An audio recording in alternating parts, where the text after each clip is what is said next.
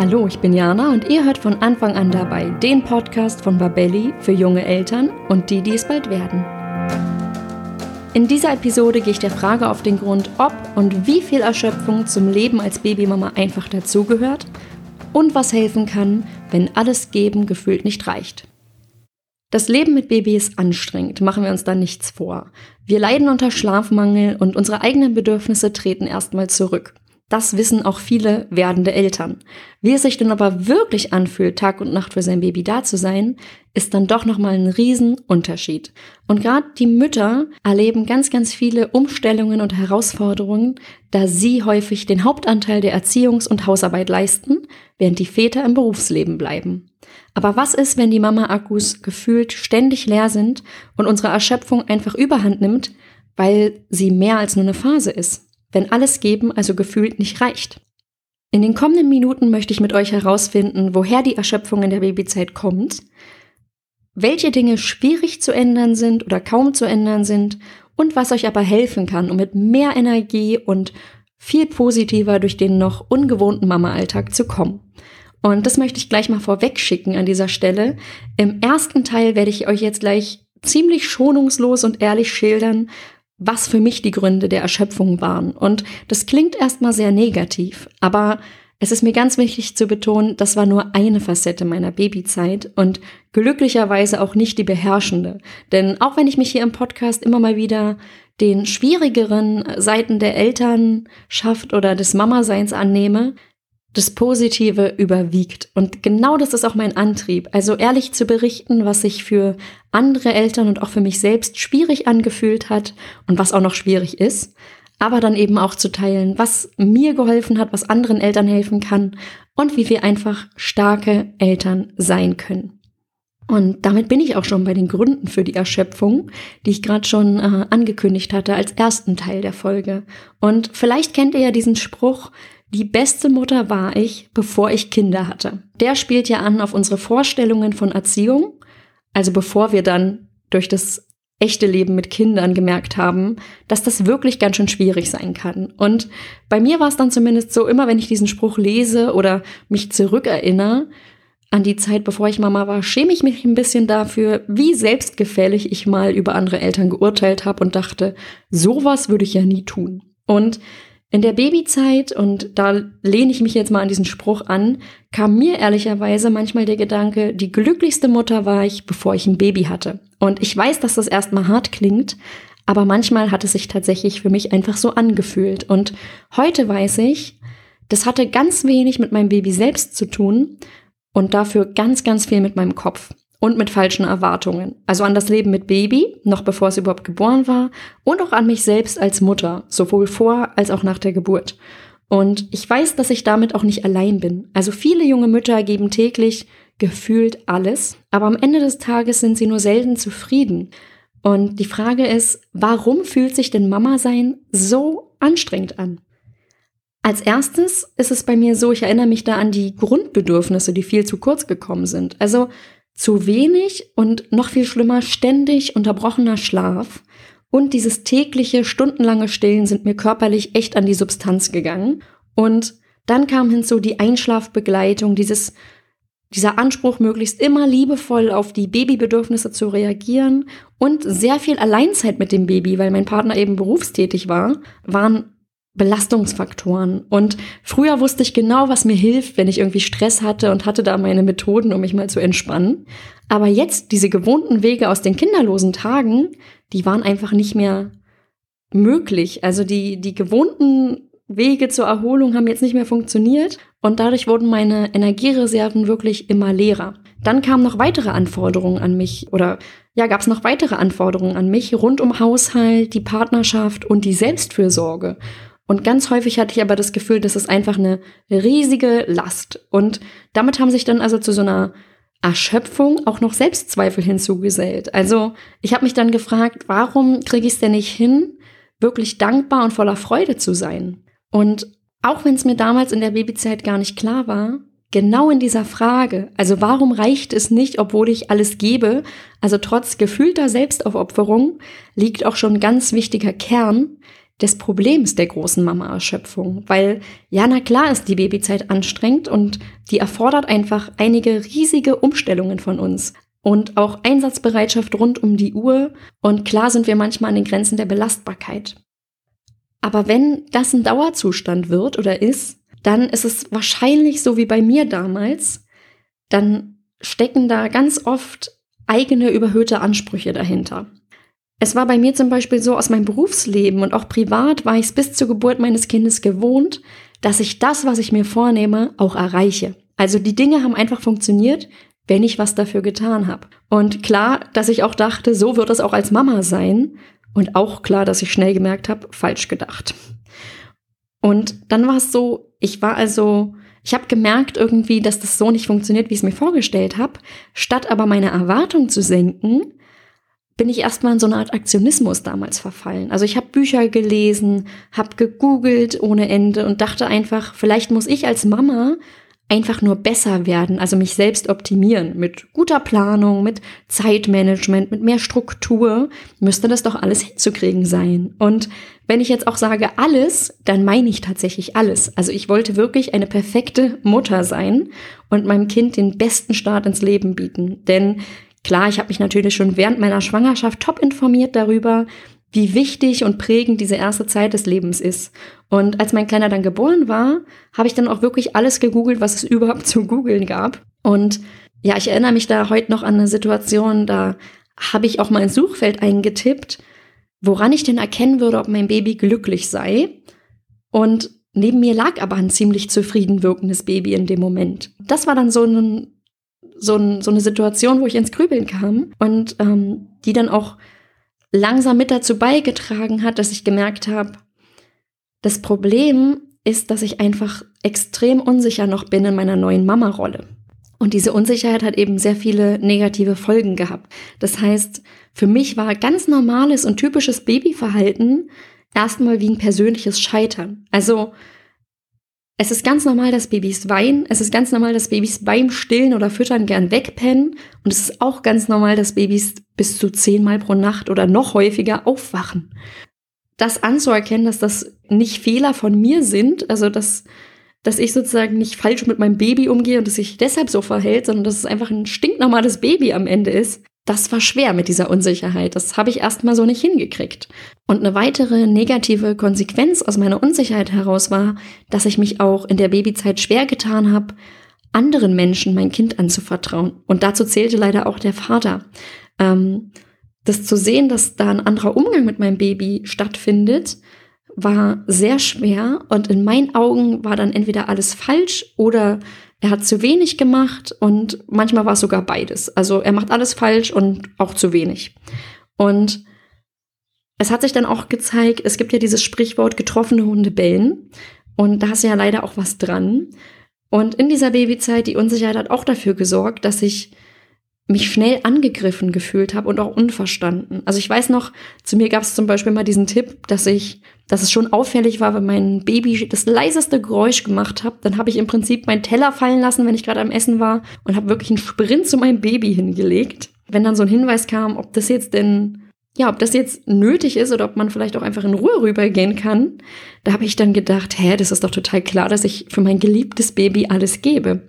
Ich wollte einfach alles richtig machen für meinen Nachwuchs und nicht nur für mein Baby, natürlich auch in anderen Lebensbereichen. Was dann aber nicht so richtig zusammengepasst hat, war, ich habe dann Bilder auf Instagram geliked, die so Sprüche hatten wie, nur wenn es Mama gut geht, kann es auch deinem Kind gut gehen oder ihrem Kind gut gehen. Gleichzeitig gab es bei mir aber etliche Tage, wo ich dann erst am Abend mit Kopfweh gemerkt habe, ich habe irgendwie über den Tag wieder viel zu wenig getrunken und auch nicht darauf geachtet, genug und regelmäßig zu essen. Das heißt, theoretisch wusste ich, dass ich auch als Mama auf mich achten sollte, aber ich habe einfach nicht danach gelebt. Wenn dann auch diese Frage zum Beispiel anstand, sollte ich jetzt schlafen, während mein Baby ein Nickerchen macht oder vielleicht doch besser ein paar To-Dos abarbeiten, dann habe ich mich eigentlich meistens für das Abarbeiten von To-Dos entschieden. Und dazu muss ich sagen, mein Baby war jetzt keins mit allzu hohem Schlafbedarf und bis heute könnte ich mich dafür ohrfeigen. Das aber nur am Rande mal so angemerkt. Jetzt habe ich also ein bisschen geschildert, was für mich so die, die Faktoren waren, die zu dieser Erschöpfung geführt haben oder was ich was ich heute weiß, was mich damals so, was mir damals das Leben unnötig schwer gemacht hat in der Babyzeit. Und auch aus meinen eigenen Erfahrungen heraus, aber auch aus Gesprächen mit anderen Müttern, habe ich jetzt ein paar Tipps zusammengetragen. Also was können wir denn tun gegen diese Erschöpfung? Was könnt ihr tun, wenn es euch da ähnlich geht? Und wenn ihr das Gefühl vielleicht auch habt, dass ihr dieses ganze Mama-Ding einfach nicht gut genug hinbekommt. Und als ersten Tipp finde ich ganz, ganz wichtig, dass wir erstmal checken, dass wir nicht zu blöd, zu unorganisiert oder zu faul sind, wenn wir nicht all das schaffen, was wir uns vorgenommen haben oder was wir denken, was wir schaffen müssten. Das heißt, ich glaube, die meisten erkennen sich jetzt wieder oder viele Mütter erkennen sich jetzt bestimmt wieder, wenn ich sage, wir geben uns große Mühe jeden Tag, wir gönnen uns selten Pausen und wenn wir bei To-Do 12 sind, dann sind wir aber gedanklich im Kopf schon drei, vier Schritte oder Aufgaben weiter. Trotzdem sind wir am Ende nicht zufrieden, weil in unseren Augen zu viel liegen geblieben ist. Dann geht's euch vielleicht wie mir. Das Problem ist, wir wollen zu viel schaffen. Also wir sind nicht nicht gut genug, sondern wir wollen zu viel schaffen. Und vielleicht wollt ihr jetzt empört sagen, nee, nee, nee, nee, ich muss wirklich so viel schaffen. Und da kann ich sagen, ja, das habe ich auch mal gedacht. Bei mir gab es dann so einen Aha-Moment, wo ich an mein Leben vor dem Mama-Sein zurückgedacht habe. Damals war es nämlich so, ich hatte schon klare Prioritäten, wohin meine Energie geht. Also zum Beispiel die, in die Themen Arbeit und Freunde. Und wohin sie damals schon definitiv nicht gegangen ist, war das Thema Haushalt. Ich war das Chaos, kann ich jetzt hier ganz ehrlich sagen. Und mein Umfeld würde jetzt lachen, weil ich bin auch immer noch das Chaos, machen wir uns da nichts vor. Aber jetzt habe ich also gedacht oder von mir selbst erwartet, in einer Phase, in der sich ja so viel ändert, also in der bisher größten Umstellung meines Lebens, der Babyzeit, dass ich jetzt plötzlich zur gut strukturierten und fröhlichen Putzfee werde. Also sorry, das konnte einfach von Anfang an nicht gut funktionieren.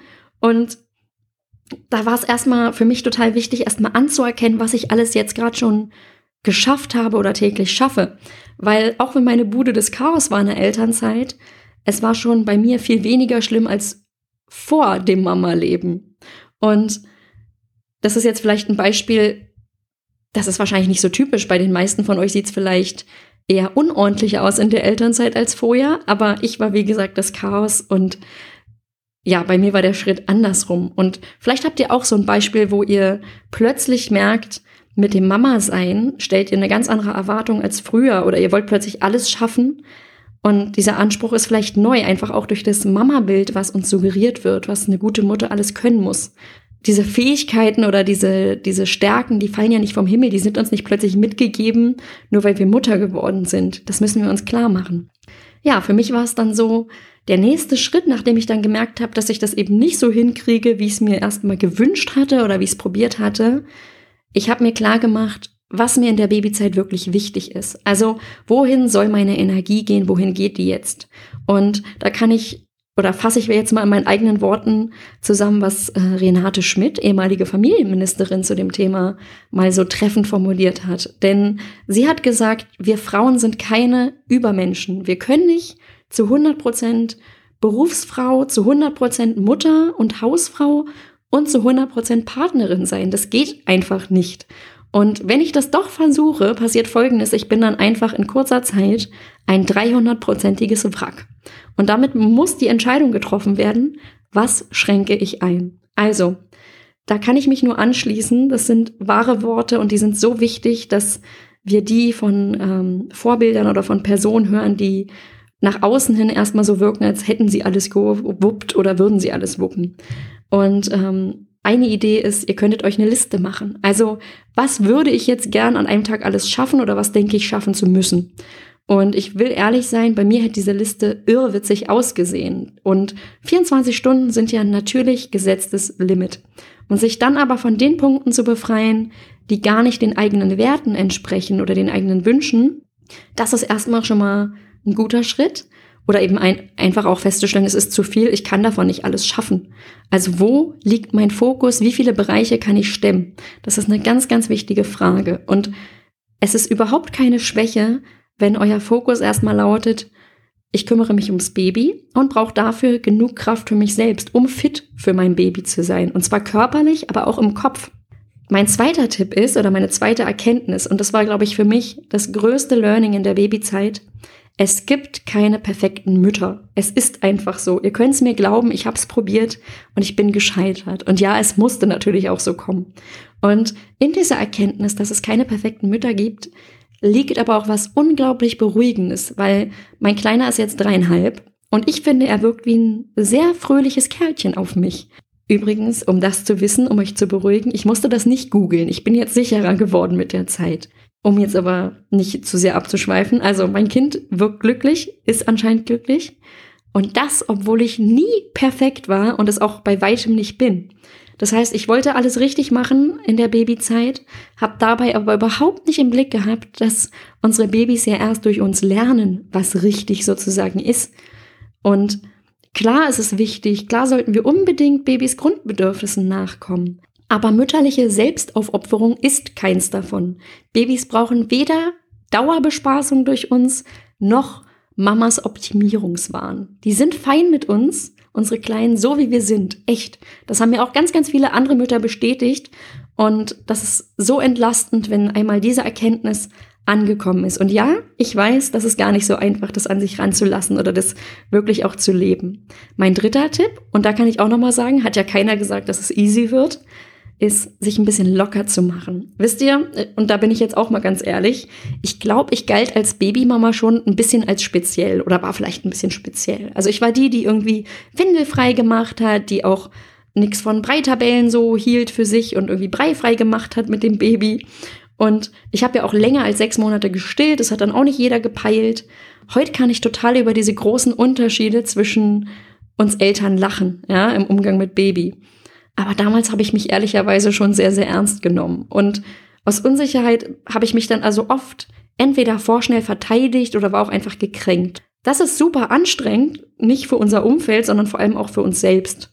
Und es bringt meist ungefähr so viel wie so eine Polit-Talk-Runde. Also ganz ehrlich, es wären sicher viel mehr Lachtränen geflossen, wenn ich auch mal über meine über mein Scheitern oder über unangenehme Situationen einfach offen erzählt hätte. Ähm, zum Beispiel fällt mir da als erstes ein, wie ich durch Windelfrei mal das besondere Vergnügen hatte, eine halbe Stunde stinkend und ein bisschen beschämt aus einem Friedrichshainer Familienzentrum nach Hause zu laufen, weil mein Baby und ich uns irgendwie nicht so richtig verstanden haben in dem Bereich.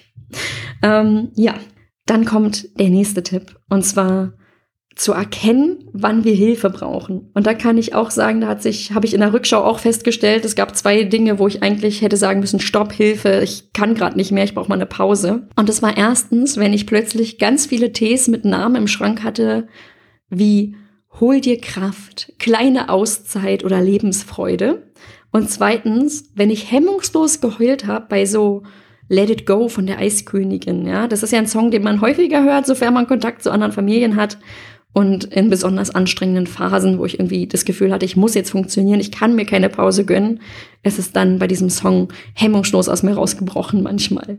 Was es dann braucht, ist einfach zum Beispiel dem Partner oder dem Umfeld ganz konkret zu sagen, was wir jetzt brauchen und wünschen. Also wenn wir sagen, ich brauche heute einfach eine Stunde nur für mich im Bad zum Abschalten, kannst du dann das Babyspielen übernehmen oder das Abendessen kochen oder whatever, ist schon mal ein ganz wichtiger Schritt. Und das bringt garantiert auch mehr, als die vermeintlichen Schwächen und Fehler des Partners aufzuzählen. Also vergesst einfach nicht, auch der Papa zum Beispiel macht das alles zum ersten Mal und die Nachsicht, die ihr euch vielleicht für euch selbst wünscht, ist da auch niemals verkehrt. Dann fünfter Tipp, findet euren Weg, eure Freundschaften zu erhalten oder wenn das irgendwie nicht so klappt oder einfach die Situationen zu unterschiedlich sind, vielleicht auch neue zu knüpfen. Äh, Tipps dazu findet ihr zum Beispiel auch in der Podcast-Folge zur Einsamkeit in der Elternzeit. Und ich kann es nur immer wieder betonen, Austausch tut vielen von uns wirklich extrem gut und ist so hilfreich in solchen Phasen oder gerade mit Gleichgesinnten zu merken, die Probleme kennen ganz, ganz viele. Wir sind niemals allein damit. Und jetzt kommt für mich der letzte Tipp und das ist auch der wichtigste, nämlich nehmt es an, wie es gerade ist. Klar habe ich auch mal geflucht, wenn die Einschlafbegleitung meines Babys irgendwie zwei Stunden gedauert hat. Und dauermüde zu sein ist jetzt auch nicht so cool. Aber die Zeit ist kurz, auch wenn sie sich jetzt gerade nicht so anfühlt. Ich weiß selber noch, damals wollte ich diesen Hinweis nicht so richtig an mich ranlassen und dachte, die Zeit ist kurz, sagt sich so leicht. Aber Glaubt mir, die Zeit vergeht und ihr werdet sicherer werden, euer Baby wird größer.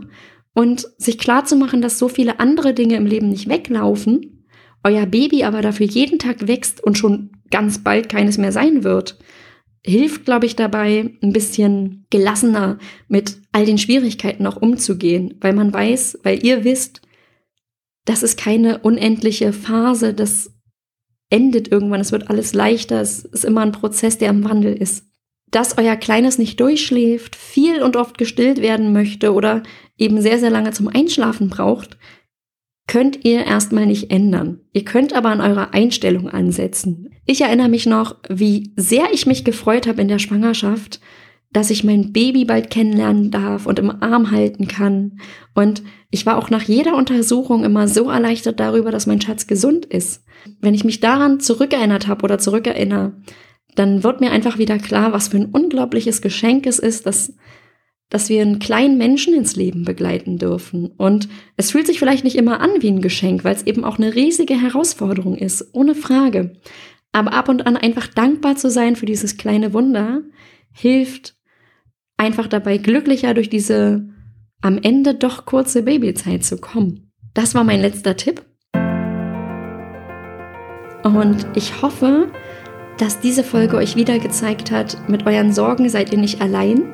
Und dieses Mama-Bild, was uns von Instagram oder aus der Werbung vermittelt wird, ist definitiv nicht die Realität. Also achtet so gut es geht auf euch und habt auch kein schlechtes Gewissen, wenn ihr was für euch macht und wenn ihr auch das Thema Erschöpfung gezielt angeht. Und ich hoffe, dass einige Tipps genau dafür eine Hilfe für euch sind. Und ich freue mich wie immer auf eure Kommentare und eure Meinung. Eure Jana. Wenn euch dieser Podcast gefallen hat, dann abonniert uns doch bei iTunes, Spotify oder wo auch immer ihr uns lauscht, um keine neuen Folgen mehr zu verpassen.